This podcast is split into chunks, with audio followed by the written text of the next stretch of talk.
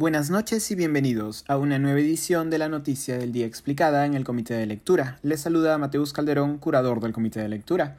La legisladora de Avanza País y tercera vicepresidenta del Congreso, Patricia Chirinos, anunció hoy ante el Pleno del Congreso su intención de presentar una moción de vacancia contra el mandatario Pedro Castillo, Chirinos hizo el anuncio ante sus colegas legisladores, a quienes pidió, cito, las firmas de 26 congresistas, las necesarias para presentar la moción de vacancia y que ésta sea considerada a trámite. Aquí tengo lista la moción de vacancia, no tengan miedo, colegas, luchen conmigo, declaró la exalcaldesa de la Perla Callao. Diversas bancadas, no obstante, ya han marcado distancia de su pedido.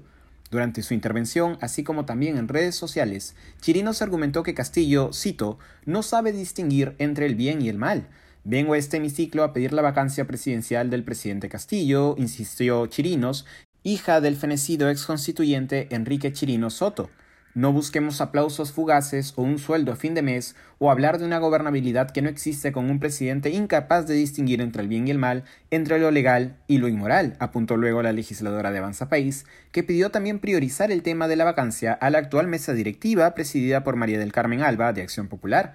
Precisamente ayer, en su presentación ante empresarios en cada Ejecutivo 2021, Alba había afirmado que, cito, la idea de que la vacancia se puede dar en cualquier momento es algo lejos de la verdad. La vacancia no está en agenda de este Congreso, no es fácil una vacancia, se necesitan 87 votos.